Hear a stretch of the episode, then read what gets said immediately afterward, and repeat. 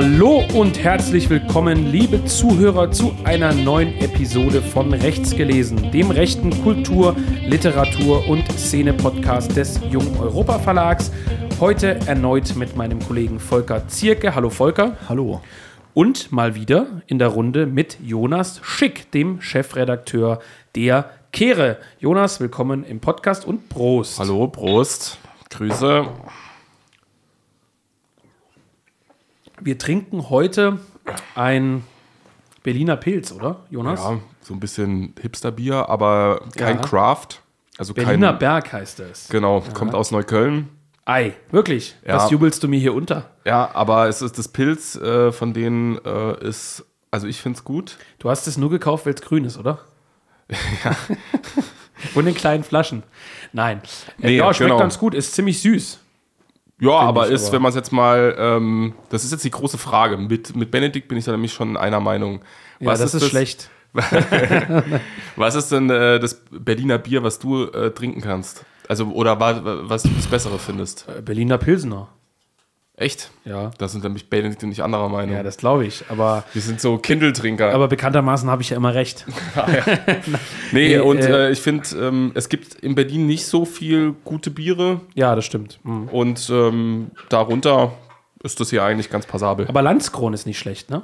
ja, aber das kommt ja nicht aus Berlin, das, Das ist ja ist aus mir Görlitz. ja, das ist mir schon klar, aber äh, da musste ich gerade dran denken, weil das in äh, Cottbus relativ häufig ausgeschenkt wird. Richtig, Und ja. auch im Berliner Raum nicht so selten. Ähm, Genau genommen Ja. sogar das letzte schlesische Bier. ja, Ja, weil Ja. Der, ist, der ist der letzte Zipfel Schlesien. also wir sollten irgendwann mal so eine äh, mit sechs Personen oder so so eine so eine Bier-Podcast-Runde machen. Ich befürchte aber, dass es da zu ernsten Handgreiflichkeiten kommen könnte. Vor allem, So, wenn Benedikt, weil, wenn weil Benedikt, als wieder äh, zu viel auf tschechische Biere äh, ja, ja. schielt. Naja, gut, das ist ein anderes Thema. Das ist ein anderes Komm- Thema. Ist jetzt nicht da und kann, und kann sich verteidigen. Kommen wir, kommen wir zu dem Thema, über das wir heute sprechen wollen, nämlich die neue Ausgabe der Kehre Überwucherungen 3. Wir sprechen von Heft 15 der Herbstausgabe 2023, wie immer für 10 Euro. Erschienen, ja, im Grunde genommen eigentlich heute und äh, versendet wird sie, naja, wenn ihr das hier anhört, nehme ich mal stark an, dass sie schon im Versand sein wird. Und wenn wir es zeitlich schaffen, werden wir auch noch sprechen über das Heft 16 dieses Jahres.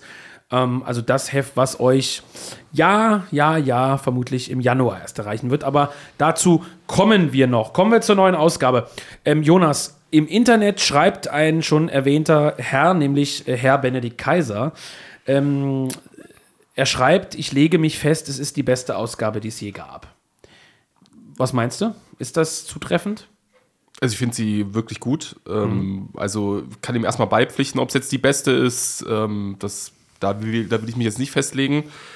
Ähm, ich betone nochmal, dass ich äh, unsere fünfte Ausgabe, die spielt da auch äh, ganz oben mit und die Postwachstum, ähm, die jetzt auch leider äh, mittlerweile vergriffen ist, die fand ich eigentlich auch noch sehr, sehr stark.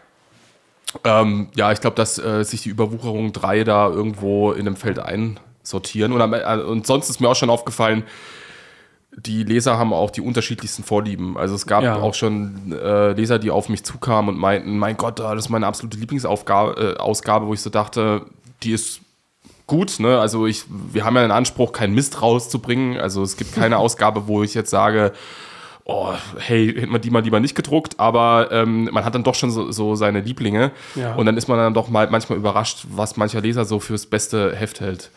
Was würdest du äh, als Chefredakteur des Magazins äh, sagen, wie kommt das zustande? Also, dass man selber äh, ein Heft unglaublich stark findet und ein anderes, naja, sagt man sich, äh, wieder ein richtig solides Ding geworden, aber naja, äh, ne? Ähm, wie, wie kommt sowas zustande? Ist das, ist das irgendwie wirklich, was die Leute einreichen? Äh, ist es das, was man selber konzipiert? Ist es eine Zeitfrage? Äh, ja, also was würdest du da sagen? Ich bin da ja nicht im Stoff so richtig.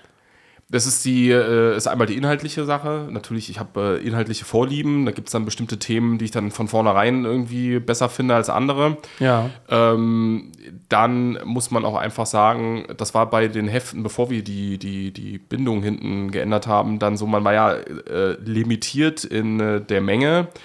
Und Seiten. Der Seiten, genau. Und es war einfach auch so, das ist zum Beispiel das, was ich als ein gewisses Manko in der Postwachstumsausgabe sehe, ist, ähm, die war dann sehr stark aufgeladen mit theoretischen Texten und ich hatte dann aber keinen Platz mehr, um irgendwie jetzt sagen wir noch was anderes reinzubringen, was ein bisschen lockerer war. Aber die anderen Texte waren für das Thema so wichtig, dass ich die auch nicht rausgestrichen habe. Und deswegen fand ich die Ausgabe an sich sehr gut. Aber das, was ich so als einen bestimmten Negativpunkt äh, da ähm, sehen würde, ist eben, dass sagen wir mal so, dass leichte, die leichtere Kost einfach zu kurz gekommen ist. Das haben wir jetzt natürlich mhm. mit der Umstellung, ist es jetzt alles ein bisschen einfacher. Ähm, ja, und ansonsten muss man halt auch einfach zugeben, ähm, man kann sich die Autoren äh, auch nicht immer alle hundertprozentig aussuchen und man ist in seinem Stamm auch ein bisschen begrenzt. Und dann gibt es einfach Themen, das merkt man ja meistens erst, wenn man das Thema auch bearbeitet. Äh, da fliegen einem dann auf einmal unheimlich viele gute Texte zu. Ja, und da gibt es andere, ja. da muss man dann irgendwie ein bisschen mehr suchen und das ist alles ein bisschen mehr ein Kampf. Und ähm, äh, ja, dann ist es oftmals auch so, dass dann die, die Dichte der Texte, wo man sagt, die knallen richtig gut, um das mal so auszudrücken, äh, dann ein bisschen geringer ist. Ich glaube, man darf auch äh, verraten, man verrät nicht zu viel, wenn wir, ähm, wenn wir unseren Zuhörern mitteilen, dass wir immer noch keine Honorare bezahlen für die Texte. Ja. Ähm, ist das für dich auch so eine Art äh, Grundsatzfrage? Oder basiert ja. das halt maßgeblich darauf, dass die Kehre erst äh, ein junges Projekt ist und eben dafür kein, kein Budget hat, ganz banal gesagt?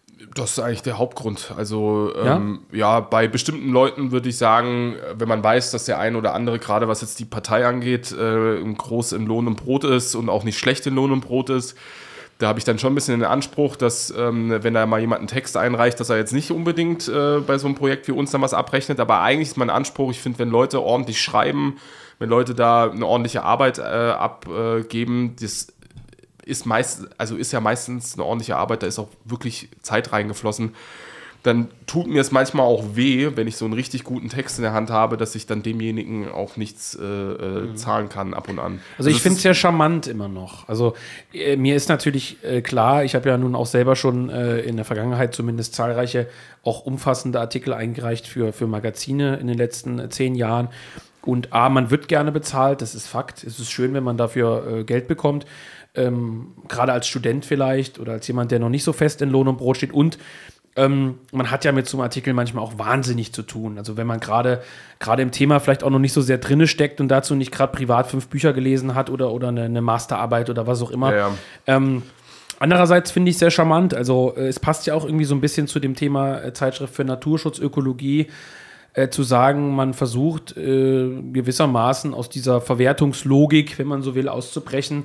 Da wird der ein oder andere jetzt sagen, was quatscht der da von Verwertungslogik und Kapitalismus? Ich will einfach mein Geld für meinen Beitrag. Ist auch, wie gesagt, gerechtfertigt und ich sehe es auch so, dass man das durchaus bezahlen kann. Ich finde es aber eigentlich immer noch relativ charmant, zu sagen, das ist ein Heft, das wird zu 90 Prozent, sagen wir mal, von Leuten gemacht, die dafür nichts bekommen.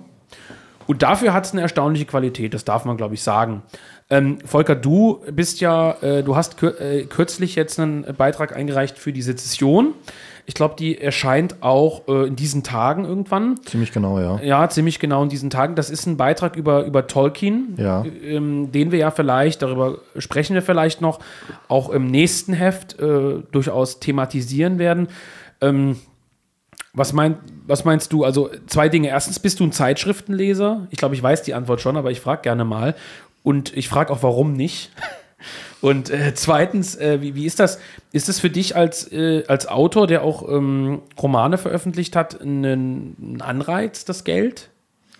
Also nein, ich bin kein Zeitschriftenleser eigentlich. Ähm, ich weiß, kann dir gar nicht sagen, woran das liegt, aber ähm, ich habe es abgewöhnt, mir äh, Zeitschriften zu lesen. Ich hatte ja eine Zeit lang relativ äh, viele auch bekommen, das heißt jetzt von früher noch die DMZ Zeitgeschichte, äh, von mir aus die zuerst, äh, die Sezession und die Kehre. Das ist dann, wird dann aber auch irgendwie alles zu viel und es doppelt sich vieles und ähm, ich lese fast nur noch Bücher eigentlich, außer ich muss mich auf die Heftvor äh, Heftvorstellungen vorbereiten.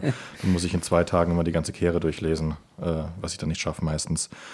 Und ähm, naja, die, die Philosophie bei den, äh, beim Geld für Magazine ist, ähm, ich hatte da mal ein Gespräch vor Jahren mit äh, dem geschätzten Manuel Ochsenreiter und ähm, der hat ja immer konsequent, natürlich, also er ist ja nicht der Verleger gewesen von der zuerst, aber er hatte immer gesagt, ähm, wenn ich Geld ausschütte für Artikel, dann kann ich auch erwarten, dass da eine Leistung bei rumkommt.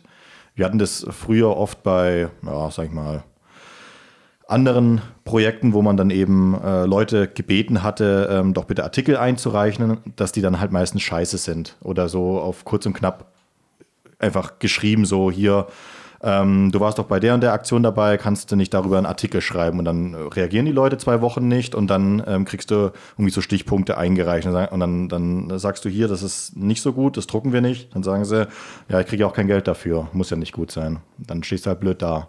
Also es gibt auch diese, diese Umkehrlogik. Ich glaube, bei der Kehre ist es ein bisschen anders, weil das ja auch von vielen Autoren so verstanden wird, dass es ein idealistisches Projekt ist. Ja, zumal, äh, was mir bei der Kehre immer gut gefallen hat, das hat sich bis heute nicht geändert, wobei es sich ein klein bisschen geändert hat. Äh, vielleicht, äh, es ist eine relativ äh, junge Autorenschaft. Ähm, ich müsste jetzt gucken, ob meine These jetzt in dem aktuellen Heft gleich widerlegt wird. Ich muss aber dazu Nein. sagen, dass manche Autoren äh, vorne lügen was die Alter betrifft. Ach, ach danke, ja. ja. Äh, aber wenn ich jetzt mal schaue, also wenn wir jetzt mal von jung ausgehen, unter 40, und ich glaube, das kann man grundsätzlich durchaus sagen, dann würde ich mit einem kleinen Blick ins Inhaltsverzeichnis sagen, dass drei Viertel der Autoren unter 40 sind. Der Vielleicht. eine in der aktuellen Ausgabe ist verstorben, äh, aber ansonsten, also der alte ja. Artikel, also wenn wir jetzt mal diesen alten, neu aufgesetzten Tatartikel rausnehmen, dann ähm, und äh, Dr. Reinhard Falter rausnehmen, der ja regelmäßig schreibt. Und Heinrich Acken ist ja, äh, fällt unter das, was, äh, was so. Volker meinte. Oh, äh, ähm, Entschuldigung. Sind wir eigentlich ja genau bei dem, was du meintest? Ist ansonsten alles äh, Und da sind wir ja sogar, 40. Da sind wir ja sogar bei der Hälfte, sogar bei um die 30. Genau, Und ja. ich möchte meinen, ohne dass man sein eigenes Projekt allzu sehr loben sollte, ähm, dafür haben wir eigentlich eine recht gute Qualität immer im Heft was sicherlich auch ein bisschen an der Post-Production liegt, wie man heutzutage schön sagt. Also natürlich bedarf es, äh, das weiß jeder, so eine äh, Produktion eines Magazins auch einer Bearbeitung durch den Chefredakteur, durch den Lektor, äh, in deinem Fall, ne? Du und dann Nils Wegner, das darf man, glaube ich, sagen, als ja, Lektor. Natürlich. Ähm, aber das, deswegen meine ich, deswegen habe ich diesen Punkt nochmal aufgemacht mit dem Geld. Also äh, ich finde es auch eine schöne Sache, wenn gerade junge Autoren mal überhaupt erstmal an die Sache rangeführt werden und dann zum Beispiel fünf Freiexemplare kriegen, ein Buch mitgeschickt kriegen, mal eine kleine Summe kriegen. Aber es ist wirklich eine Kretze unserer Zeit, dass auch durch die AfD äh, Leute, die was weiß ich, in ihrem Leben äh, mal für zwei Stunden Photoshop bedient haben, denken, sie bräuchten jetzt für eine Grafik erstmal 50 Euro oder so. Und das finde ich eine schöne Sache bei der Kehre und das passt auch, glaube ich, zum Grundansatz. Und in diesem Sinne. Ähm, Meinst du eigentlich, dass, ja. weil du es kurz angesprochen hast, dass das, also du sagtest gerade eben ähm, sinngemäß, dass dafür, dass die Autorenschaft so jung sei, das Heft ja sehr gelungen sei, mhm. ähm, würde ich der These prinzipiell jetzt widersprechen, da meiner Erfahrung nach ähm, es hauptsächlich immer mit alten Autoren Probleme gibt, qualitativ wie, ja. jetzt sage ich organisatorisch, weil die A, vielleicht ähm, idealistische Projekte nicht so kennen und B, halt auch noch eine, aus einer ganz anderen Verlagskultur vielleicht kommen. Ich würde sagen, ja, also das ist ein guter Punkt, den du aufgreifst. Äh, ich würde nur sagen, bei jungen Autoren ist es oft so, es gibt zwei, drei Pfeile im Köcher. Das mhm. sind so Sachen wie, ich bin jetzt total eingelesen ins Thema Ökologie und Militanz und habe mich mit dem und dem Thema beschäftigt. Das ist eine ganz gute Ausgabe in diese Richtung gewesen. Oder ich habe mich mit dem und dem Thema beschäftigt und da bin ich richtig im Saft. Und dann liefern die junge Autoren zwei, drei richtig gute Artikel. Und dann ist es aber oft so, dass viele Artikel mehr so einer so eine Art, ähm, ja, wie soll man sagen, Manifeststil entsprechen.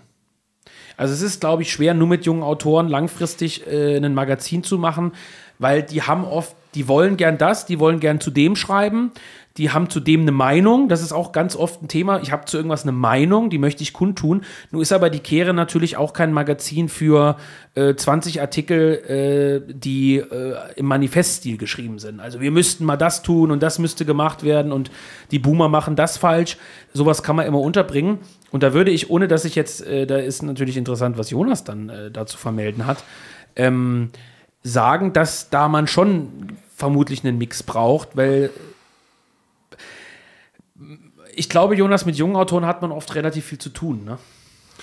Ja, es kommt auf ein Auto drauf an, aber es ist schon so, ja, ich würde würd da schon auf jeden Fall sagen, dass du bei vielen jungen Autoren noch am meisten nacharbeiten musst also denen nochmal was mitschicken musst. Ähm, und man, man merkt es auch, dass ähm, ein paar schreiben ja auch schon ein bisschen länger für die Kehre, teilweise von Anfang an, auch von den Jüngeren da merkt man auch so einen Reifeprozess während, Ja. währenddessen. Also die Texte, die man dann heute bekommt ähm, und wenn, wenn ich jetzt vergleiche, also von dem einen oder anderen Autor, was ich als, was ich in der Kehre 2 oder in der Kehre 3 bekommen habe und was ich jetzt in der Kehre 15 bekommen habe, dann ist das schon ein Unterschied. Also das ist, ähm, und das ist dann so ein bisschen das, was äh, Götz Kubitschek irgendwann mal meinte, ähm, dass sie sich irgendwie herausnehmen können als Sezession, das können wir als Kehre nicht.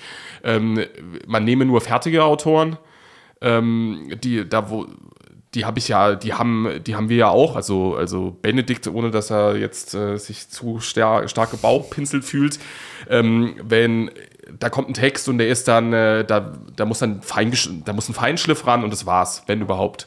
Und ähm, bei anderen ist dann schon manchmal so, dass du vor allem auch die Frage bei Texten, was ganz oft aufkommt, äh, erstaunlicherweise, ist Struktur. Also das sind die einzelnen Bausteine sind da, es ist an sich auch erstmal gar nicht schlecht geschrieben, aber irgendwie ist alles Kraut und Rüben und dieser rote Faden ist in diesem Text noch gar nicht richtig drin.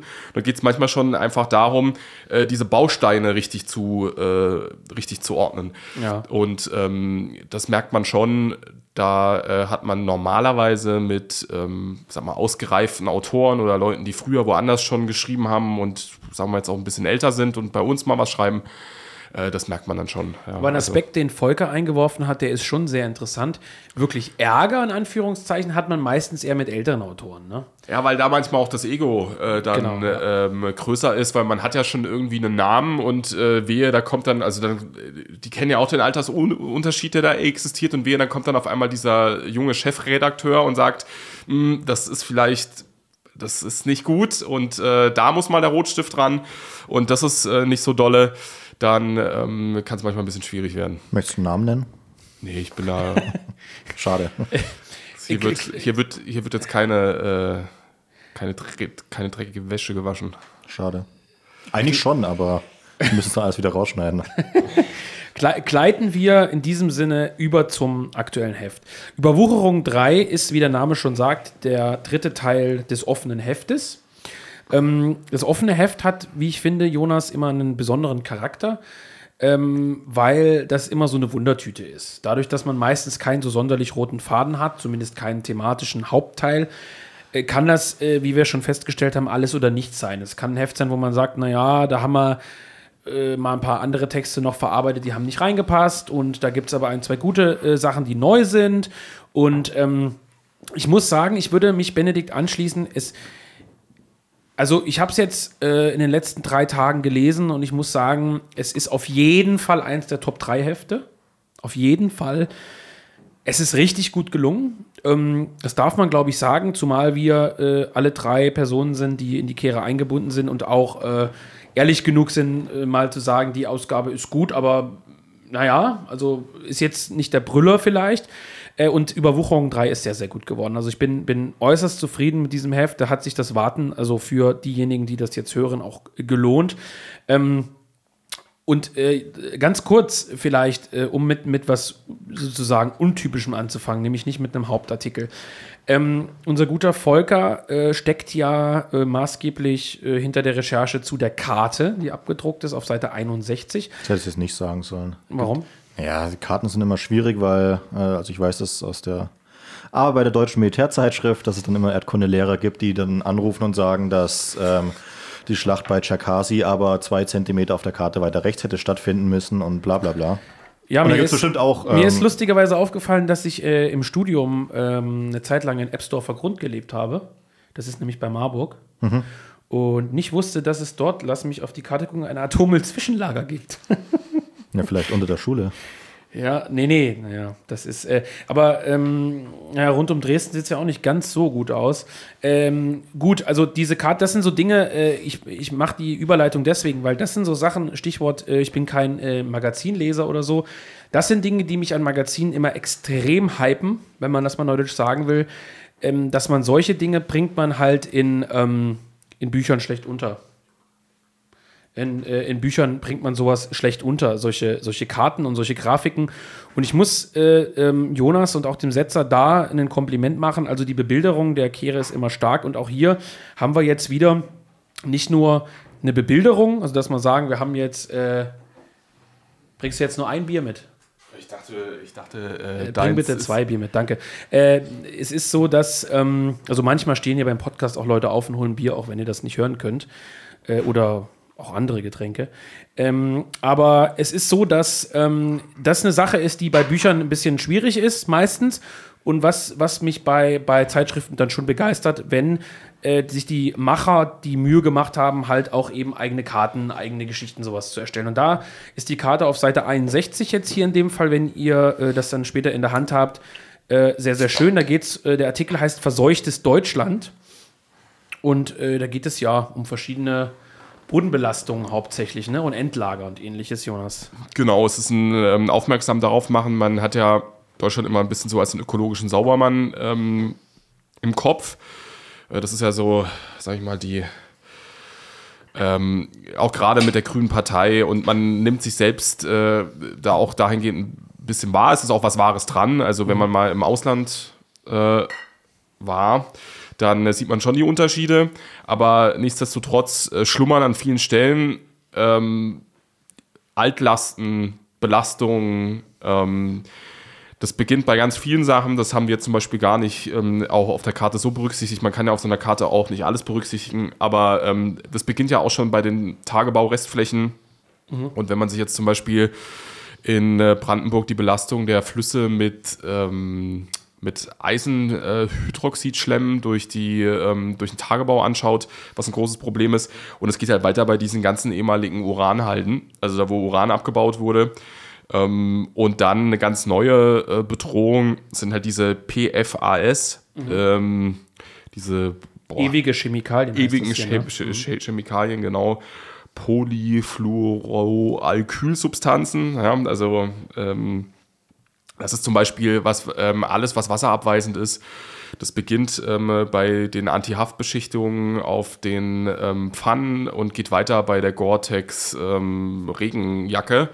Ähm, und da sind solche PFAS drin und die zerfallen eigentlich nicht und äh, haben ähm, einen schä- einen schädlichen Einfluss und äh, gerade auch an da an Stellen, wo ähm, na hier bei Flughäfen, ähm, weil die nämlich auch im, im Löschmittel drin sind, äh, da hat man dann teilweise echt äh, richtig, richtig, richtig hohe Belastungen da außen rum. Und es gibt auch so Stellen, gerade sü südlich von Karlsruhe, da bei Rastatt, da ist dann, äh, da, da gehen die Werte dann auch teilweise richtig durch die Decke, also also es gibt einige Stellen in Deutschland, die äh, sind ähm, auf, ja, auf in me menschlichen Maßstäben auf Dauer nicht normal benutzbar, aufgrund von unterschiedlichen Verseuchungsszenarien. Was mich total schockiert hat, ist das Thema mangelnde Wasserqualität. Also wir haben ja auf der Karte hier diese, diese geschwungenen Linien äh, für mangelnde Wasserqualität.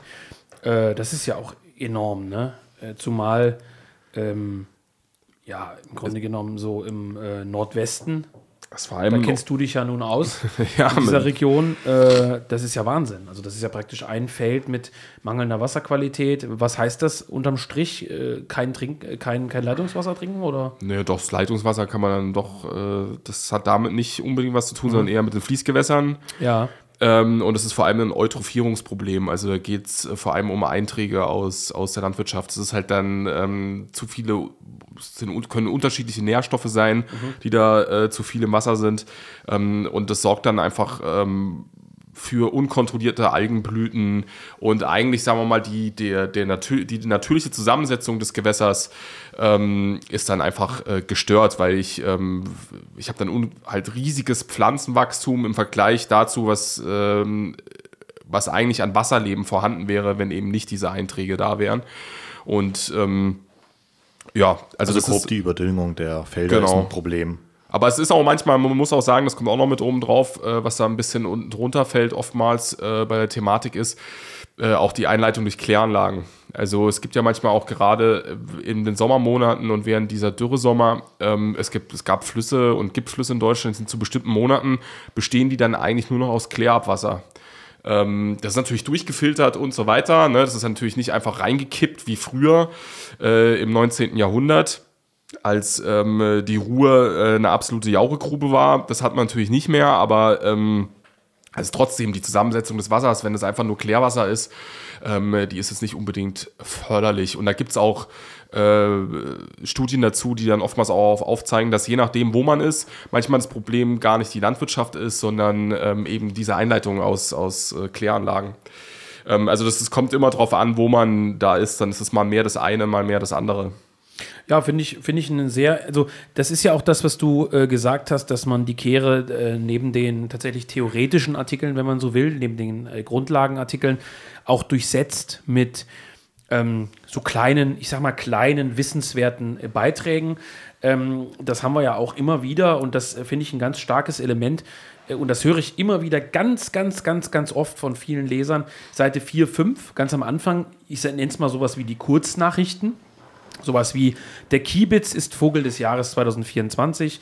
Wind, äh, Windkraft-Radsystem soll Vogel schützen und so weiter und so fort. Also solche Kurzmeldungen und dann eben auch, äh, ich meine, dieser, dieser Beitrag Verseuchtes Deutschland umfasst ja auch nur drei oder vier Seiten. Ähm, das ist eine wichtige Sache, äh, denn die Kehre ist ja doch irgendwo äh, auch ein handfestes Magazin in der Hinsicht, dass man dort nicht nur Theoretisches findet, äh, Benedikt sagte ja tatsächlich, also hat mir geschrieben, dass man ja selbst, wenn man Ökologie, Zitat, ablehne, was auch immer das konkret heißt, das Magazin ja an sich gut lesen könne, also diese Ausgabe, denn es seien ja vier, fünf Artikel drin, die zumindest die Ökologie nur am Rande berühren sozusagen, aber sich maßgeblich mit so, mit so Teilbereichen beschäftigen. Und ähm, im Großen und Ganzen finde ich das aber eine wichtige Sache. Und da hatten wir ja auch im Sommer schon mal gesagt, dass wir das im nächsten Jahr ein bisschen ausbauen wollen. Das Praktische, also dass man ähm, ja, diese Kurzbeiträge, die tatsächlich mit dem, mit dem praktischen, ökologischen und ähm, mit der Natur im Einklang leben, so ein bisschen auch mehr in Fokus nehmen. Finde ich eine schöne Sache, dass das hier auch wieder Eingang gefunden hat. Neben, und da kommen wir vielleicht jetzt zu den großen Kloppern mal, neben den, äh, ja, den Zugpferden. Ähm, wir haben ein Titelbild, auf dem sind drei ähm, Beiträge abgedruckt, wie immer. Felix Ansorg, Gerhard Gundermann, Martin Sellner über äh, Heidegger und Descartes und das Interview mit Wolfgang Streeck. Ja, Männer, mit was wollt ihr beginnen? Nicht mit Heidegger.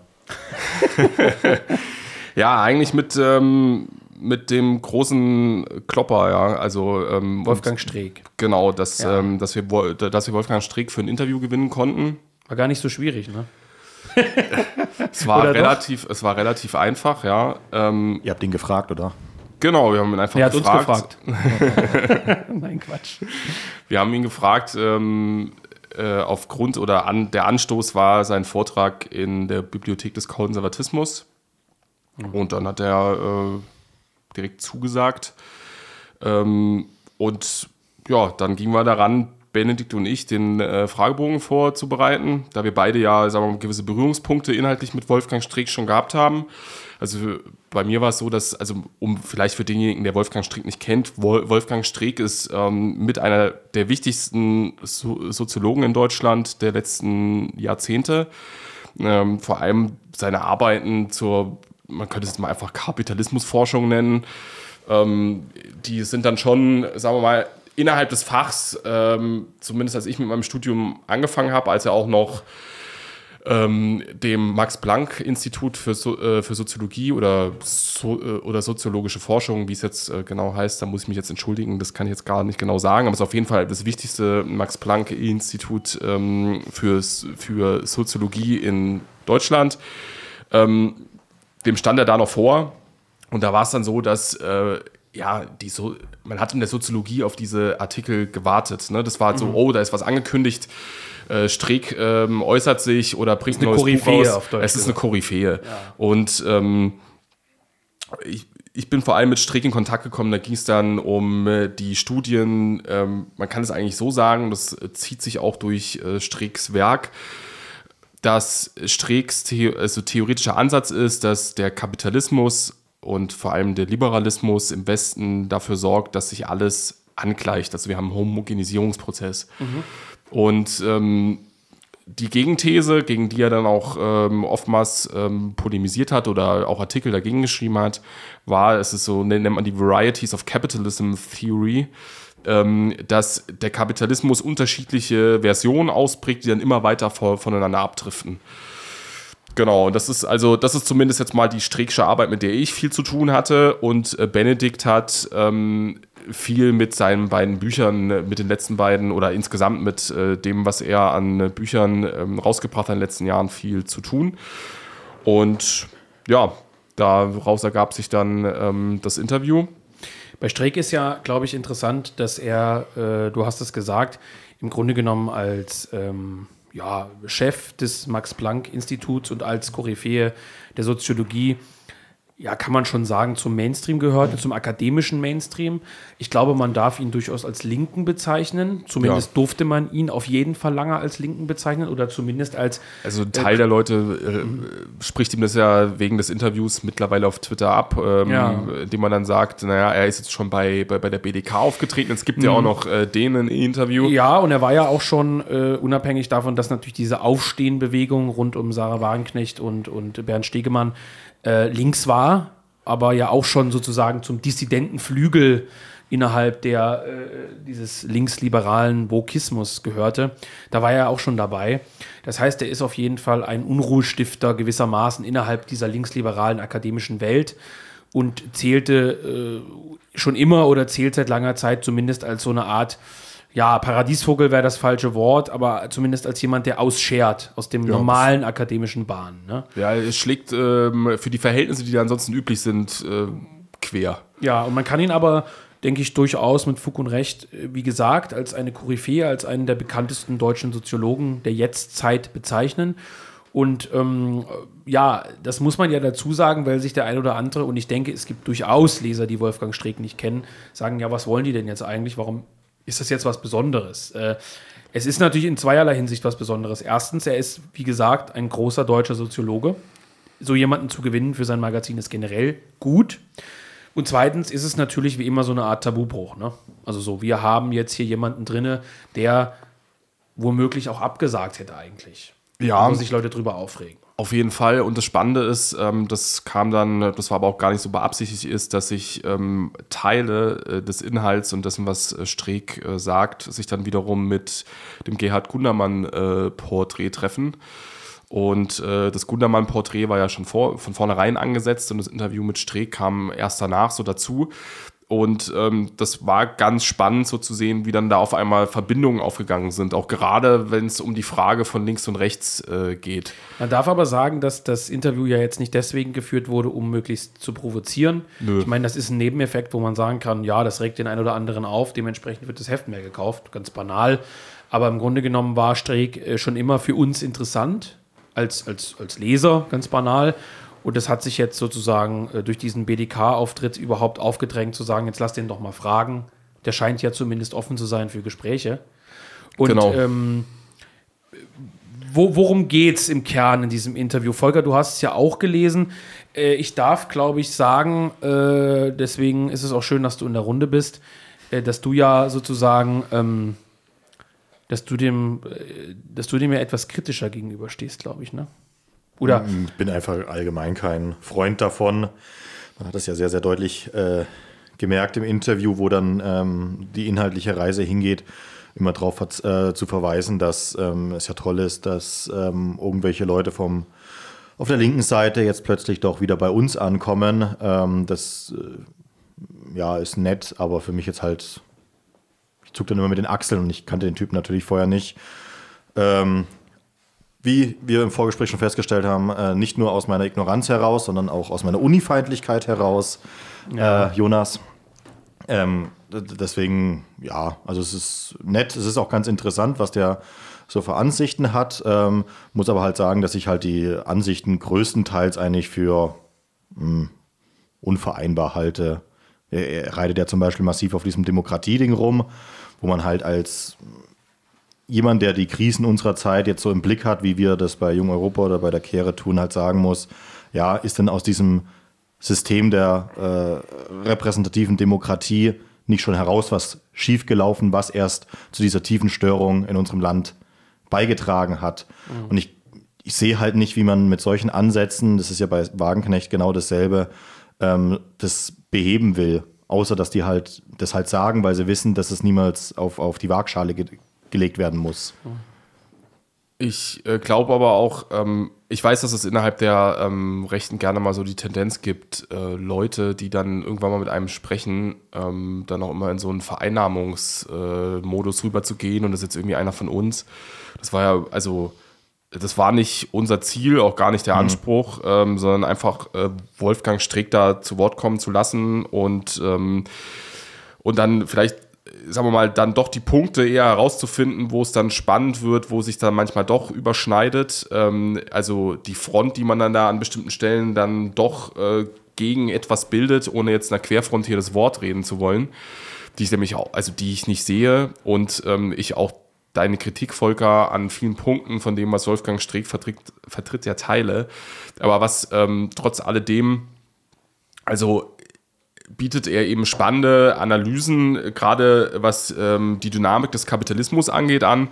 Und zum anderen ist es so, wo man den Punkt, da wo man sich dann vielleicht trifft, ohne dass ich jemals jetzt sagen würde, dass Wolfgang Streeck ein konservativer äh, oder Rechter ist, ähm, ist er gerade in diesem Widerstand gegen die, wie sollte man es nennen, ist jetzt halt hochtheoretisch, aber ähm, gegen die Verflüssigung äh, der Gesellschaft ähm, also dieses alles auflösen, jegliche Bindung oder was er ja auch am Ende, das ist vielleicht noch das mit der größten, ähm, sage ich mal, ja, der größte Aufreger, wenn, wenn man jetzt von, von der Linken aus auf das Interview schaut, ähm, wo er eben sagt, dass man mal so in Frage stellen muss, ob zum Beispiel die ähm, Emanzipation der Frau äh, in den Arbeitsmarkt denn wirklich jetzt das Gelbe vom, vom, vom Ei ist, also diese komplette vollkommene Verwertlichung ähm, und er dann quasi aus einer linken Perspektive mal so fragt, ob, ähm, wenn man schon den Markt kritisiert und jegliche Vermarktlichung, ob dann äh, die arbeitstätige Frau, die dann mittlerweile auch nur noch auf dem Arbeitsmarkt von A nach B rennen muss, ob das dann wirklich das eigentliche Ziel ist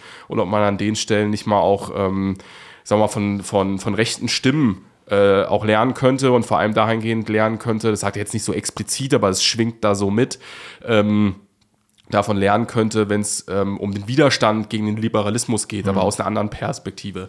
Und ähm, es ist ja gar nicht das Ziel des Interviews, äh, Streeck hier zu einem von uns zu machen oder ihn da irgendwo auch mit einzugemeinden und irgendwo hinzuziehen, sondern einfach jemanden, der halt auch interessante Sachen zu sagen hat, die ähm, über so klassische Schablonen rausgehen, einfach mehr als ein Dietmar Bartsch oder eine Katja Kipping oder was da sonst so für Gestalten rumrennen, ähm, den halt auch mal ähm, richtig zu Wort kommen zu lassen und dann auch nicht irgendwelche lapidaren Fragen zu stellen, sondern ähm, auch sein ja, an, Anspruchsvolles auch an ihn heranzutragen. Mhm. Ähm, das ist der äh, eigentliche Hintergrund hinter dem Interview und die Absicht. Ich würde äh, so weit gehen zu sagen, ähm, dass Streeck eigentlich sowas ist wie ein deutscher Benoit, muss man sagen. Ähm, Benoit ist ja im Grunde genommen genau das, was Volker sagt. Also ähm, er ist zu 50, 60, 70 Prozent mit uns überein in der Hinsicht äh, genau wie, wie Streeck, wobei schon gewissermaßen radikaler als Streeck und äh, weniger akademisch auf keinen Fall, aber radikaler als Streeck, weil er eben auch aus einer rechten Tradition kommt. Ähm, die Dinge doch etwas schärfer formuliert, also Stichwort ähm, äh, gegen den Liberalismus, das Buch oder den Westen brechen. Ähm, aber in der Frage, und das ist zum Beispiel interessant, Volker, äh, dieser, dieser Demokratiefrage, obwohl natürlich äh, Benoit einen, einen weiter gefassten Demokratiebegriff hat, als wir jetzt in unserer Gesprächsrunde, sagt ja Benoit auch, äh, die Gemeinschaft kann nur von unten nach oben wieder aufgebaut werden. Also äh, Demokratie praktisch im kleinsten äh, im kleinsten äh, Zusammenschluss, im kleinsten Felde, also in der Dorfgemeinschaft gewissermaßen. Und so lässt sich das große Ganze wieder aufbauen, wohingegen natürlich der Rechte dazu neigt, oder ein Teil der Rechten, auch Stichwort äh, unser Napoleon-Podcast, sich gern oben hinzusetzen und zu sagen, so jetzt aber mal Feuer und jetzt äh, mach mal von oben mal alles zehn Jahre lang wieder gerade.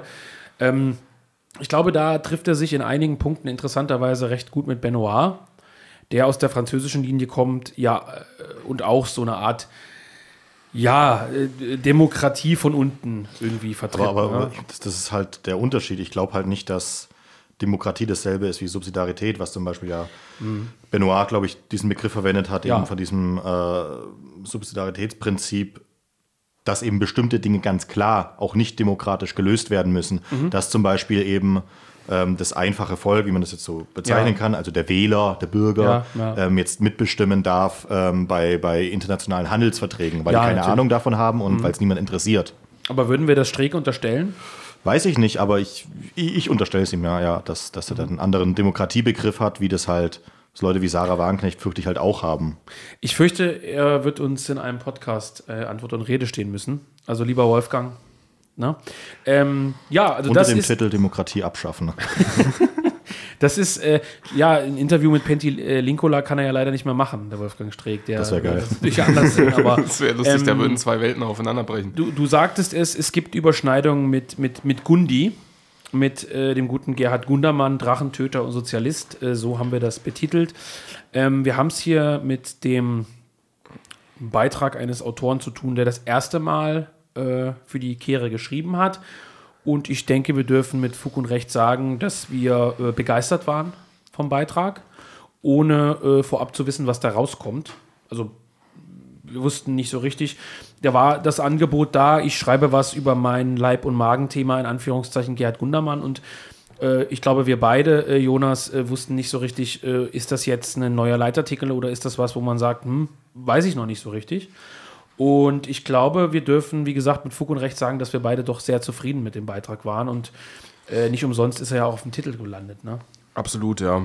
Also äh, ist mit ein Höhepunkt des Hefts, äh, neben dem Interview mit äh, Streeck.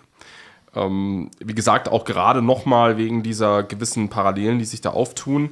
Und äh, ja, weil man auch sagen kann, dass die Person Gundermann ja, so gewisse Widersprüche, aber auch dieses nicht in, in jede Schablone reinpassen, dann auch nochmal ähm, in sich vereint. Und auch gerade, was ich, was ich vor allem spannend fand, war, dass Gundermann ja auch auf eine gewisse Art und Weise als Person am Anfang erst Stasi-Mitarbeiter, dann mit der Partei äh, dann doch ein Bruch, der dann da irgendwo stattfindet. Ähm, gar nicht so sehr anti DDR, also voll anti DDR oder der Ideen ist. Und auch gerade diese ostdeutsche Geschichte, die da mit drin steckt, die fand ich dann doch sehr spannend und wie es auch rauskommt und auch diese ganzen Widersprüche in, in der Person. Er ist zum einen arbeitet er am Tagebau und zum anderen hat er so ein ökologisches Gewissen auch gerade deswegen, ähm, was hier Ansorg ja auch so rausstreicht, ist, ähm, was Gundermann ja auch selbst sagt, ist, ich sehe quasi jeden Tag, wie ich äh, die Vernichtung vorantreibe. Und ähm, gerade deswegen, weil ich äh, unsere Heimat abbaggere, merke ich, wie wichtig diese Heimat eigentlich ist. Ähm, Wir sollten vielleicht nochmal kurz klären, was Gundermann eigentlich ist. stimmt, das haben wir. ja, äh, ist Für die Leute, die nicht wissen, äh, was er ist, wie ich auch äh, das nicht wusste vorher, äh, ein ähnliches Verhältnis wie zu Streeck. Das siehst mal, hast du mit deiner Kehre-Lektüre äh, einiges dazugelernt am Ende. Ja, das Gute ist ähm, sozusagen, dass der Artikel über Gundermann, ähm, das ist, glaube ich, das Beste, was man darüber sagen kann, wenn man kein Fan jetzt äh, der Musik vorher ist, dass es äh, Lust darauf gemacht hat, ähm, das, sich damit zu beschäftigen, das von mir aus auch anzuhören. Auch ähm, wenn natürlich äh, in der Musik von Gundermann mir wahrscheinlich die Twin Leads äh, fehlen, um mal beim Fachbegriff zu bleiben. Ja, aber Gundermann ist äh, ein deutscher Liedermacher, ein vergessener Liedermacher, kann man sagen. Ähm, äh, ursprünglich, glaube ich, aus äh, Thüringen, wenn, das, äh, wenn ich das richtig gelesen Ah habe. ja, genau. Und später dann Aus im Weimar. Tagebau in, in der Lausitz bei Genau. äh, Hoyerswerda. Heuboy, ja. Und ähm, das ist sozusagen das Interessante, dass er einerseits im Gegensatz zu Reinhard May äh, oder äh, Biermann keine Rolle spielt ähm, in der öffentlichen Rezeption und dass er eben so eine, so eine Art ja, Mischidentität hat, eben aus, ähm, also er ist, er ist, ja ein, Ossi, äh, gebürtiger Ostdeutscher in der DDR groß geworden, eigentlich auch überzeugter äh, Sozialist, aber natürlich auch in der DDR nicht immer wohl gelitten. Und äh, nach der Wende eigentlich erst ja, so eine kurze Blütezeit eigentlich erlebt, musikalisch. Ja, aber ich glaube, das, was du erwähnt hattest mit, den anderen Li- Liedermachern, das liegt auch gerade daran, dass er eben ja, dieser Ossi ist und auch immer irgendwo so geblieben ist und sich davon ja auch, er ist ja nicht irgendwie äh, dann geflohen und hat dann im Westen irgendwie weitergespielt oder sonst irgendwas. Das bleibt ja immer irgendwo so eine Restverbindung. Und er war mit kein der DDR. Moralapostel. Genau, Ja. und ich glaube, dass gerade das und auch er war ja auch Teil ähm, dieser ganzen Bewegung, die sich dann 1900 ähm, 89 und 90 dann äh, stark gemacht dafür haben, dass eben das, was in der äh, bestimmte Aspekte, die in der DDR hochgehalten wurden, dass die über die Wände nicht abkassiert werden. Und ähm, er ist da auch ein bisschen ne, mit seinen anderen äh, Kameraden da auf verlorenem Posten, wird dann auch, das wird ja auch alles abgeräumt und in einer gewissen Art und Weise ist, dass äh, Gundermann ins Vergessen geraten ist, liegt auch ein bisschen daran, wie eben auch die DDR einfach ähm, ja, abgeräumt wurde. Und in einer gewissen Art und Weise hat man auch gerade die Leute, die dann mehr mit der DDR verbunden waren, auch künstlerisch, die sind ja genauso abgeräumt worden, wenn sie sich eben nicht eins zu eins in dieses BRD-Gefüge eingefügt haben. Und man sieht es später ja im ähm, Artikel zur Beschreibung, und das macht ihn ja dann auch nochmal so speziell, äh, dass er ja sich auch auf diese, ähm, diese Schablonen, die die Bundesrepublik an ihn äh, so rangetragen hat und auch an den Osten rangetragen hat, ja gar nicht drauf eingelassen hat. Also auch diese diese Frage von ähm, links und rechts und ähm, dann noch ein ganz gewichtiger Satz, den er dann da auch mal von, von, sich gegeben hat, dass er glaubt, dass die alternative Politik irgendwann mal, die dann quasi aus links und rechts irgendwo besteht, äh, sich gegen, äh, die, gegen das vereinte Establishment äh, dann da behaupten muss. Ähm, und wo er dann auch mal so ganz, ich nenne es mal nonkonform gesagt hat, ähm, was geht mich das am Ende an, äh, wenn da irgendwelche Nazis bei mir mit auf dem Konzert sind, dann ist es doch schön, dass die meine Musik hören und dann hören, was ich zu sagen habe. Warum sollte ich die rausschmeißen? Hm. Ähm, Könnte glaub, sich der ein oder andere AfD-Vorsitzende mal was von abschreiben, aber.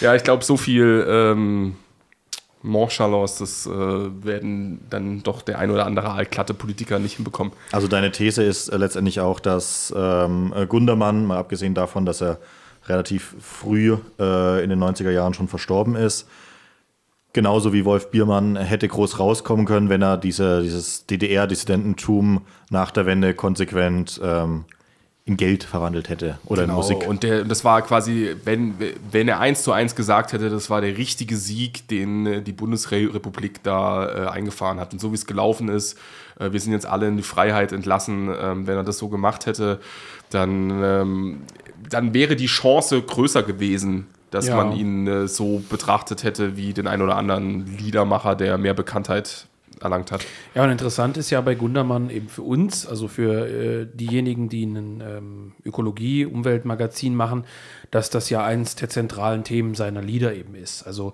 sowohl das Thema Heimat, man könnte jetzt sagen, obwohl er Sozialist ist, obwohl sich das ja logischerweise nicht widerspricht, ähm, aber er ist praktisch äh, tief verwurzelt in der Heimat, also eines seiner bekanntesten Lieder handelt ja auch von Heuwoi, also von Hoyerswerda.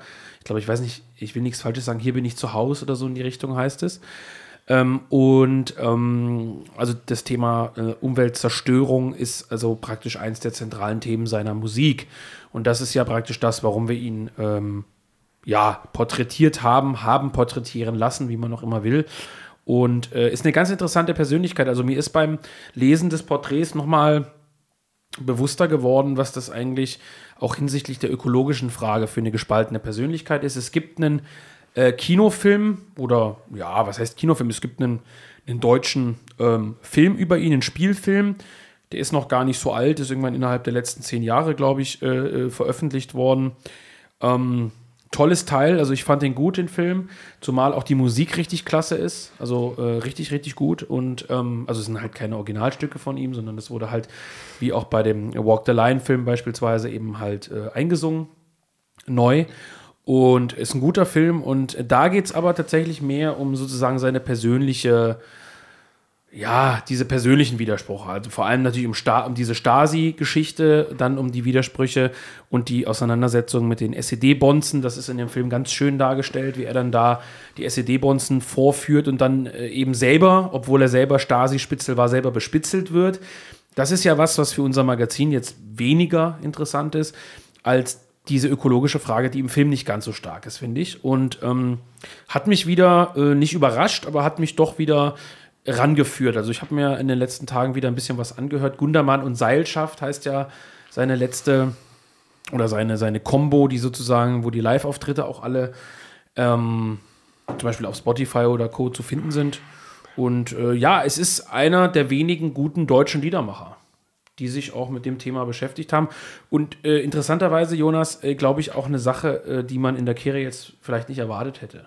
Also nicht, nicht weil es nicht reinpasst, sondern weil hey, warum machen die jetzt plötzlich was über Gundermann? Das ist ja, äh, ne? Aber dafür sind die Überwucherungen da. Ja. Und wenn mal jemand um, um die Ecke kommt mit sowas äh, eher auf dem ersten Moment unkonventionellen, wo man dann gar nicht so genau weiß, in welche Ausgabe will ich das eigentlich einordnen ähm, oder wo bringe ich das rein. Deswegen, da, deswegen haben wir eigentlich auch genau dieses, ähm, dieses offene Heft ähm, irgendwann mal konzipiert, weil es dann halt öfters mal der Fall war. Hat jemand einen Artikel eingereicht, der hat in keine einzige Themenausgabe richtig gepasst.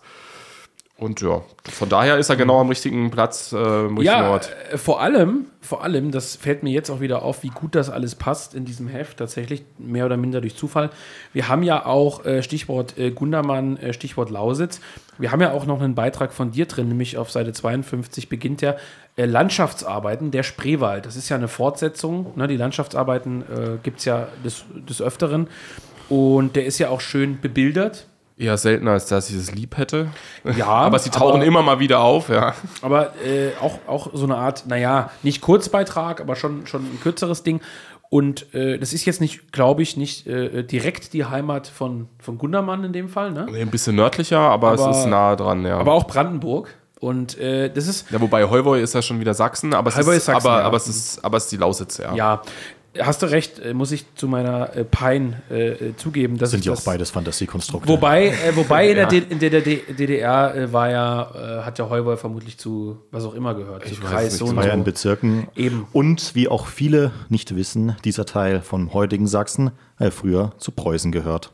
Ja, aber nicht, ähm, äh, nicht schon immer. Also das war ganz Ja. lange Zeit lang Also es ist die Pro Sachsen. ist Provinz Sachsen in Preußen so. Genau, also es ist, äh, ich glaube, ich erst 1818 oder so ist dann der Lausitzbereich. Weißt du nicht, wie ich an- drauf gekommen bin? Ich wollte nachschauen, ob der preußische Adler eine Fake-Identität besitzt. Ja. Nee, also Sachsen hat diese Teile, ähm, auch die großen Teile der Lausitz, erst relativ spät verloren, irgendwann im 19. Jahrhundert. Aber man merkt also Anfang ja- des 19. Jahrhunderts. Man merkt es tatsächlich ja auch äh, kulturell, dass da, du hast es ja vorhin schon äh, Thema Schlesien erwähnt, das ja dort hinten auch so ein bisschen ansetzt. Äh, zum Beispiel, wer dort ein Sparkassenkonto hat, der wird das wissen, dass diese Sparkasse, der schlesische Sparkasse oder irgendwie Genau. so heißt. äh, ähm, ja, aber Oberlausitz, Nieder Niederschlesien gibt es genau. wahnsinnig äh, interessanter äh, Streifen in Deutschland eigentlich, äh, wo ja zum Beispiel auch äh, Krabat herkommt. Genau, der kommt nämlich äh, direkt um die Ecke von Heuboy. Da ist, ist auch, da kann man auch hinfahren. Das ist natürlich ein bisschen Schwarze Mühle, ne? Attraktion, ja, Schwarzkolben, genau. Aber ähm, Krabat, die Erzählung des äh, Krabat ist ja eine sorbische äh, Geschichte, die kommt aus der Ecke, ja. Wir wollten, glaube ich, über Krabat oder beziehungsweise Ottfried Preußler im Podcast auch mal reden. Wir ne? wollten Krabat, äh, glaube ich, nachdem du erwähnt hattest, dass äh, du das gelesen hast, ähm, in das Kinderbuchprogramm aufnehmen von Jung Europa, ja. Ja. Und wir wollten auch darüber mal sprechen, ja. Ja. Wie über so vieles. Wir wollten, äh, also, aber das ist, wie gesagt, eine interessante Sache, weil die, die Fotos, die wir hier haben in der, und das ist auch eine, ein großer, muss ich wirklich einfach sagen, großer, großer Augenschmaus in der Kehre immer wieder. Äh, die Fotoarbeiten sind ja von uns selbst, also von einem eigenen Fotografen, ne? ist nichts Eingekauftes hier in deiner Genau, bei Landschaftsarbeiten ist es genau. meistens äh, so gehalten, ja. tolle Sache. Also, äh, dass wir hier dann auch, wie gesagt, so eine Betrachtung haben, die so ein bisschen aus diesem, ja, theoretischen Korsett vielleicht so ein bisschen ausbricht. Ja, es Ähm, geht darum, äh, gerade Aspekte oder von Heimat da Ja. in den Landschaftsarbeiten, also nicht immer, ich habe die Landschaftsarbeiten auch schon manchmal in die Themen damit eingearbeitet, was man für im Themenheft hatte, aber generell war bei denen immer der Ansatz, ähm, die, die deutsche Heimat in Fokus äh, zu ziehen. Und ähm, gerade im Fall vom Spreewald ist es ja, geht es ja genau wieder in die Richtung so ein bisschen aus Reisebericht, ähm, die ökologischen Aspekte mit rein zu verweben, die dann auch in jeder Region immer ein bisschen unterschiedlich sind. Und dann aber auch noch diese Historie der Region mit aufzugreifen. Und das ist ja im Fall vom Spreewald dann gerade durch die äh, Sorben und Wenden ähm, habe ich das dann auch im Artikel so mit eingewoben. Das ist, ja, aber und das ist aber genau, finde ich, auch ein wichtiger Punkt ist, das, was wir so die ersten Seiten, äh, sagen wir mal, theoretischer, dichter ähm, dann aufgreifen, dann ähm, auch nochmal so ein bisschen in dieses lockere, praktische dann Ja. überfließen zu lassen. Ja, es ist ja nun bei dem Heft wirklich so, ohne jetzt da ins Schwärmen zu geraten, dass wir jetzt noch, also eigentlich, eigentlich könnten wir fast über jeden Artikel sprechen, denn die sind äh, alle gut diesmal. Ähm, wir haben ja beispielsweise auch, der hat es jetzt nicht aufs Cover geschafft, aber der hat es gleich praktisch in, ins Inhaltsverzeichnis oben geschafft. Guillaume Travers, ökologischer Ausgleich, der große Austausch der Natur, ist natürlich auch ein, ein netter Titel. Äh, Travers ist ja Äh, so ein bisschen der französische Benedikt Kaiser, nur dass er äh, weniger Bier trinkt. Äh, der ist ähnlich belesen und äh, er ist promovierter äh, Wirtschaftswissenschaftler und ähm, ist einer der eigentlich zentralen Mitarbeiter von Element und Nouvelle École, also den großen französischen neurechten äh, Zeitschriften und auch maßgeblich äh, am Buchprogramm oder fürs Buchprogramm der, des Institut Iliad, unserem französischen äh, Partner, ähm, sozusagen verantwortlich. Und wir haben ja von ihm auch den allerersten Fundamente-Band, der im Jungen Europa Verlag erschienen ist, Moderner Kapitalismus und Marktgesellschaft, stammt von ihm. Wir werden noch nächstes Jahr von ihm äh, ein Buch bringen, die Überwachungsgesellschaft. Er ist äh, ein, er ist so der Nummer 1 Schüler von Benoit. Wenn man von Schülern sprechen will oder von einer Denkschule, ist er so ein bisschen der, der Nummer 1 Schüler von Benoit. Ein unglaublich belesener und intelligenter Mann. Äh, fährt für meine Verhältnisse wie viele Franzosen ein bisschen zu sehr aktuell auf diese deutschen Klassiker ab. Das ist Wahnsinn, was die da alles übersetzen. Also äh, wirklich so die ganzen, äh, ja, deutschen äh, Philosophen so um Heidegger rum und so weiter. Das ist gerade da in Frankreich sehr, sehr en vogue. Äh, aber ähm, ein wirklich interessanter Beitrag auch von ihm. Auch schön, dass wir hier wieder eine Übersetzung drin haben. Darf man ja auch sagen, eine erste Übersetzung aus der Element, äh, die wir drin haben, ähm, ist einer der Hauptartikel auch am Anfang gleich. Wir haben natürlich äh, Martin Sellner. Kommt man nicht dran vorbei vom Namen, ist Fakt. Äh, da haben wir Ontologische Differenz und moderne Heidegger versus Descartes. Ja. Ja, im Endeffekt ist es ja das, was du meintest, dass die Franzosen im Moment so sehr stark auf die klassischen deutschen Denker tendieren. Dann haben wir die ja auch damit drin vertreten. Äh, um es ganz schnell äh, zu fassen, ist, dass sich ähm, Martin da ähm, vor allem mit der Maschinenwerdung ähm, des Menschen oder allgemein der Lebewesen ähm, befasst und wie quasi ähm, äh, Descartes diese Maschinenwerdung vorantreibt und äh, Heidegger halt äh, mehr äh, ist ja immer schwierig mit seinem Seinsbegriff. Ähm, ich be, behelfe mir dann immer mit Klages, ähm, nämlich dass quasi Heidegger auf die Seele abzieht, wohingegen dann ähm, Descartes ein bisschen mehr in den Geist geht. Also wenn man das jetzt so mit Klages übersetzen möchte. Ähm, und da geht es dann ist dann auch ganz äh, aktuell, wenn es dann um die Frage, ähm, da kann man dann auch schon den Bogen zur KI schlagen. Mhm. Also dann auch um die Entzauberung der Welt und die, ähm, ja, also wo fangen wir an, uns dann auch schon mit technischen Sachen zu optimieren und ähm, quasi auch dann die, die, die Seele zu zerstören. Und ganz passend äh, hab, ähm, haben wir noch ein Bild drin von Mozart als Cyborg aus äh, Graz. Das ist ein Graffiti, ähm, was eigentlich den, äh, den also die, die Essenz des Artikels in einem Bild schön auf den Punkt bringt. Darum dreht sich eigentlich hauptsächlich und natürlich auch, wie sich das Descartesche Denken äh, die Natur ja äh, quasi zur technischen Maschine macht und es bei Heidegger ähm, ja, ein Sein in sich selbst ist und äh, quasi dann die Natur nicht durch das Gestell verstellt wird, um es mal mit Heidegger zu sagen. Mit Passt ja auch ein bisschen in dieses äh, Grundthema, was die, die, die, Ausgabe so ein bisschen äh, durchzieht, äh, links und rechts wieder, ne? Also passt irgendwie auch so ein bisschen ja, rein. Hm?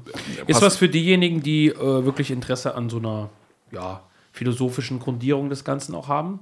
Und ähm, ja, da haben wir noch zwei andere interessante Sachen auch drin. Nils Wegner, der Lektor der Kehre, ähm, hat ähm, ja einen Nachruf im Grunde genommen, einen ausführlichen auf Richard Lynn verfasst. Und dann, äh, das ist eine Sache, wo, über, über die ich mich sehr freue, dass das endlich geklappt hat. Ähm, wir haben ja einen, äh, ja, Freund, kann man sagen. Ein Freund und Mitstreiter, der die Kehre seit der ersten Ausgabe äh, begleitet, der sich sehr verdient gemacht hat, darum äh, die ganzen äh, Artikel der Tat zu sammeln. Dieser legendären äh, Zeitschrift der ja, Drangphase der Weimarer Republik. Und ähm, da haben wir es endlich geschafft, auf Seite 36 mit Eugen Diesel ähm, mal einen ersten Artikel aus dieser Tat äh, abzudrucken. Und ähm, das wird ja nicht das letzte Mal gewesen sein, ne? Nee, also je, wir haben ja noch, er hat noch ein paar andere Artikel rausgesucht aus, aus der Zeitschrift, äh, die sich anbieten würden thematisch. Es sind gar nicht so viele, ähm, äh, worüber man eigentlich auch noch mal ähm, für alle, die da draußen irgendwas in die Richtung studieren, könnte man eigentlich mal ähm, eine, eine, eine Masterthesis oder vielleicht noch darüber hinaus verfassen über die ökologischen Grundierungen der konservativen Revolution, mhm. weil so die Frage im Raum steht, wie tief ging es da eigentlich? Weil wenn man mal so sich anschaut, oder man nimmt jetzt zum Beispiel einen Arbeiter von ähm, ähm, Ernst Jünger heißt er, glaube ich. Genau, richtig. Danke, Vol Volker. Ernst ähm, der Jüngere. Ernst der Jüngere. Ähm, dann äh, ist es alles nicht so ökologisch. Das, äh, und dann ist halt die Frage, wie stark hat es überhaupt eine Rolle gespielt? Und wenn ja. man jetzt mal sich die Artikel innerhalb der Tat anschaut, dann spielt es da jetzt auch nicht die, die, die größte Rolle. Ich will und da auch niemanden die Suppe äh, versalzen, aber auch die Sachen von Friedrich Georg Jünger, die sind nicht schlecht. Also äh, zu dieser ökologischen Frage, vor allem zur Frage der Technik. Aber ja, also das sind oft natürlich auch eher so eine Art äh, philosophische Abhandlung über die Grundfragen äh, dieser, dieser, dieser technischen äh, Moderne, die zur damaligen Zeit sicherlich auch eine gewisse, ja, ich will nicht sagen revolutionäre Sprengkraft hatten, äh, aber ich sage mal so, also wenn man ökologisch fundiert argumentieren will, ist man jetzt nicht zwingend wie in anderen Bereichen darauf angewiesen, auf die KR zurückzugreifen aus Nein, meiner Sicht. Ja. Nicht, um, nicht um, ja. unbedingt. Das also würde eigentlich schon reichen, wenn man, also wenn man sich mit alten Ansätzen aus der Zeit beschäftigen will, dann ist es genau das, was du schon gesagt hattest. Dann ist ähm, Friedrich Georgs Jünger ähm, eine Technikkritik. Da kann man noch richtig viel rausziehen und ähm, es gibt natürlich auch noch ein paar andere. Ähm, die Frage, man kann natürlich auch von, von Spengler einen irgendwo sich was äh, ziehen und nehmen. Aber ähm, das sind jetzt natürlich keine äh, de dezidiert ökologischen Theorien. Mhm. Also außer jetzt vielleicht halt wirklich die Perfektion der Technik von, ja. äh, von äh, Jünger. Aber ähm, darum geht es ja jetzt eigentlich äh, gar nicht so sehr. Aber ähm, genau, aus der Tat auch als gewisses Zeitdokument ähm, den Artikel den wir dann abgedruckt haben. Auch gerade um, um die Frage der Technik. Mhm. Mach mal vielleicht, äh, mach mal vielleicht jetzt mal kurz einen Deckel, äh, denn wir sind schon beim, bei einem guten Stündchen angekommen. Ja. Aber das macht ja gar nichts. Machen wir mal einen kurzen Deckel auf die Kehre äh, Heft 15. Ich denke, wir haben sie äh, ausführlich vorgestellt. Äh, die Leute sollen ja auch noch was zu lesen haben. Ähm, Gibt es wie immer für 10 Euro als Einzelheft oder, äh, was ich nur empfehlen kann, im Abonnement es handelt sich ja eigentlich, Jonas, um das Herbstheft, das wir jetzt im Dezember verschicken. Das hat verschiedene Gründe. Einer der Hauptgründe ist sicherlich die äh, ja, Übernahme, Zusammenführung der Geschäftszweige. Das heißt, die Übernahme des Eukos Verlags durch den Jungen Europa Verlag, die Zusammenführung der, der Geschäftszweige, wie gesagt. Wir sind da ähm, kann sich, glaube ich, jeder vorstellen, wenn man da äh, zwei größere Firmen zusammenführt, wenn man da äh, die Buchhaltung zusammenlegt und so weiter und so fort, den Versand umbaut, die Hefte umkart und so weiter. Da gibt es gewisse äh, Verzögerungsprozesse. Äh, das ist in diesem Jahr leider so. Ähm, ich denke, am Ende kann damit jeder leben. Äh, wir sagen natürlich dennoch, äh, gewissermaßen Entschuldigung dafür, dass wir zu spät sind. Das ist die, so. Die Abonnenten müssen sich auch keine Sorge machen, dass sie keine vier Hefte kriegen. Also nein, sie kriegen auch nein, ihre vier nein, Hefte. Ähm, und äh, wir verschicken jetzt in den nächsten Tagen dieses besondere und schöne Heft 15. Äh, es gibt auch eine schon beachtliche Zahl an Vorbestellungen, das darf man sagen, der Einzelhefte. Ähm, kann ich jedem empfehlen, ist ein gutes Heft. Also wer, selbst diejenigen, die jetzt normalerweise den Jung Europa Podcast hören und sagen, naja, das mit der Ökologie ist ja so eine Sache, ist halt einfach nicht mein Steckenpferd. Gibt es Leute, die geschrieben haben, ich abonniere das Heft nicht, weil mich das nicht so sehr interessiert.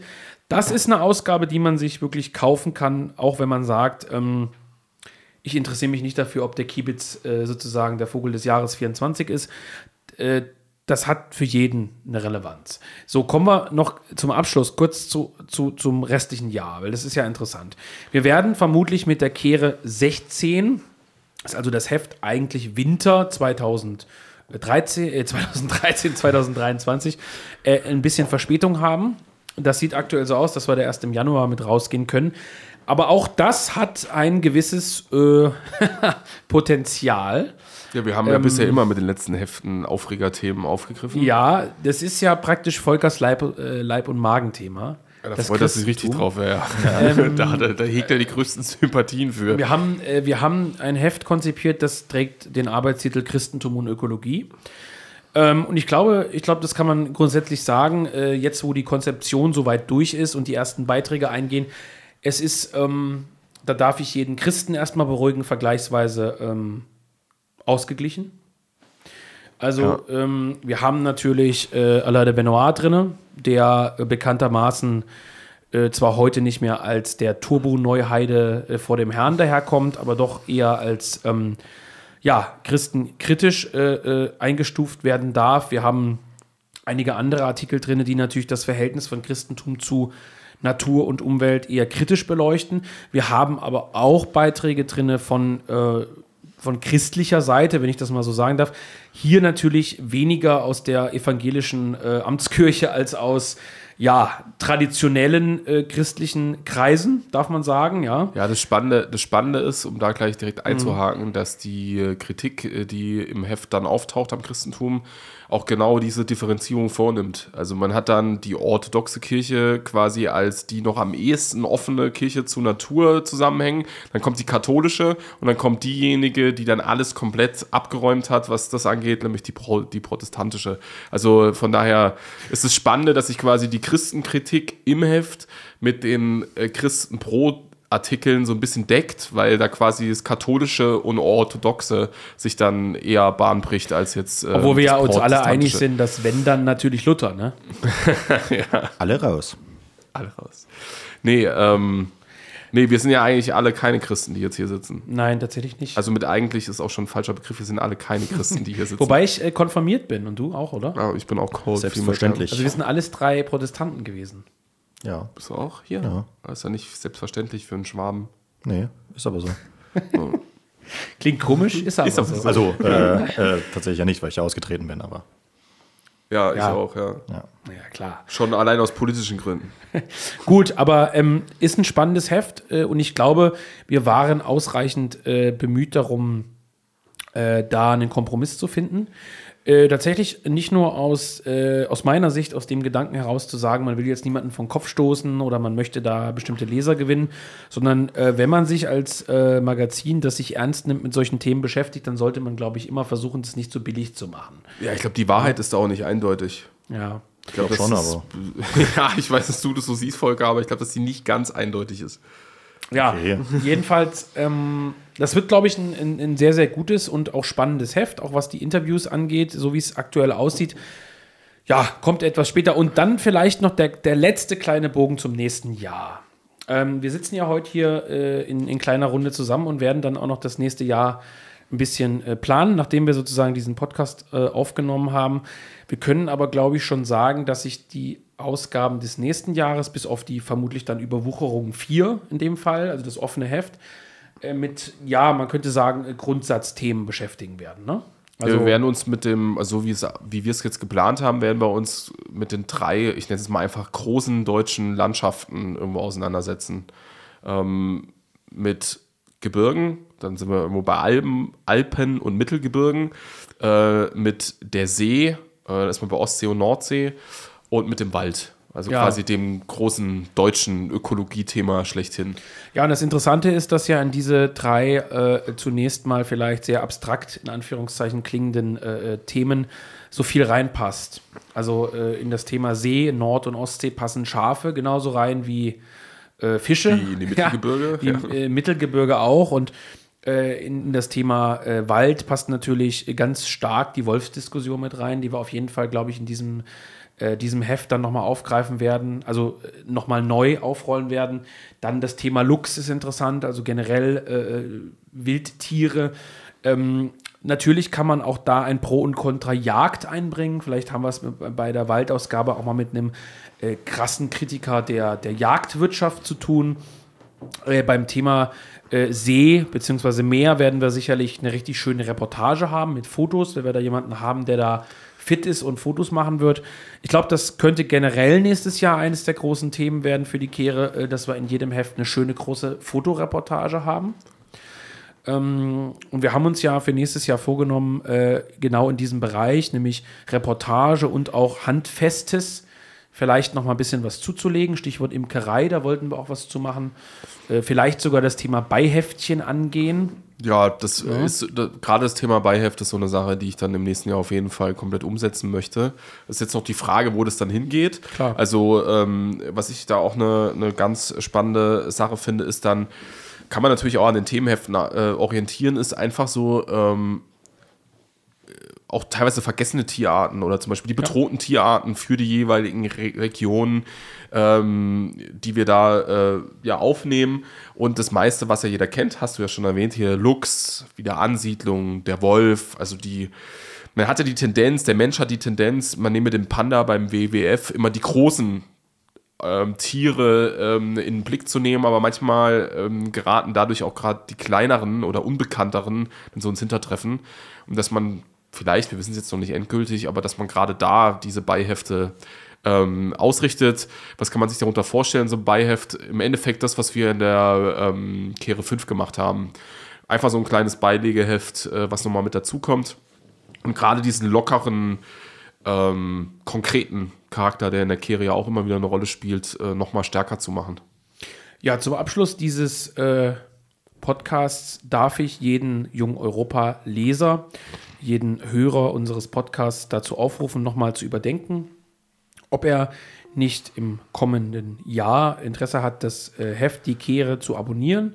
Äh, selbstverständlich ist es ohne weiteres möglich, wenn einem das Ganze eben nicht zusagt und man nicht zum Lesen kommt, das auch wieder zu kündigen.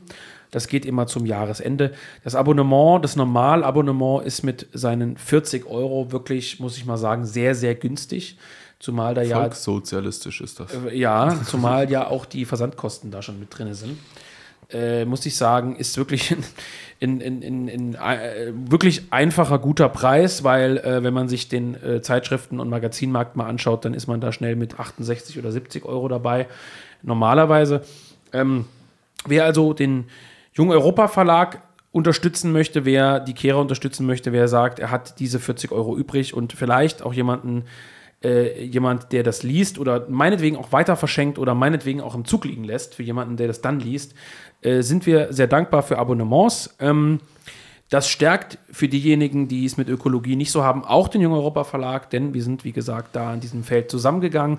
Wir dürfen auch verraten, dass wir im Anfang nächsten Jahres ein Buch von Alain de Benoit haben werden, ähm, wieder im Verlag der Kehren, nämlich dem Eukos Verlag. Ja, und an dieser Stelle, äh, liebe Freunde, danke ich euch für den Podcast. Volker, Jonas, war eine schöne Runde. Ganz ähm, kurz noch, bevor du ja, bitte, zum bitte, Ende kommst. Bitte, bitte. Ähm, gilt denn die Sonderaktion noch mit den alten Heften und dass man nur äh, nein, es. Oh, schade, äh, gut, dann habe ich jetzt hier was Falsches es gesagt. Ist, äh, naja, es ist ja zunächst erstmal so, dass wir diese Probeheft-Geschichte eingerichtet haben. Also wer. Genau, die meine ich ja. Ja, das gilt noch, ja. Genau. Also wer, weil, da weil wer ansonsten doch, doch, damit doch. fremdelt genau. und wer einfach mal reinschauen will und sich noch nicht gewagt hat, der kann das ja einfach wahrnehmen. Genau. Also aktuell kriegt man äh, ein Probeheft der Kehre einfach über die Internetseite Eukos Verlag ähm, kriegt man ein Probeheft zugesendet für 1,60 Euro Versandkosten in der BRD und 3,70 Euro in äh, Europa sozusagen. Also wer da reinschauen möchte, kriegt für den einfachen Versandpreis da ein Heft. Das gilt, gilt weiterhin und ähm, ja, wie gesagt, in diesem Sinne, macht's gut und Prost. Bis dann.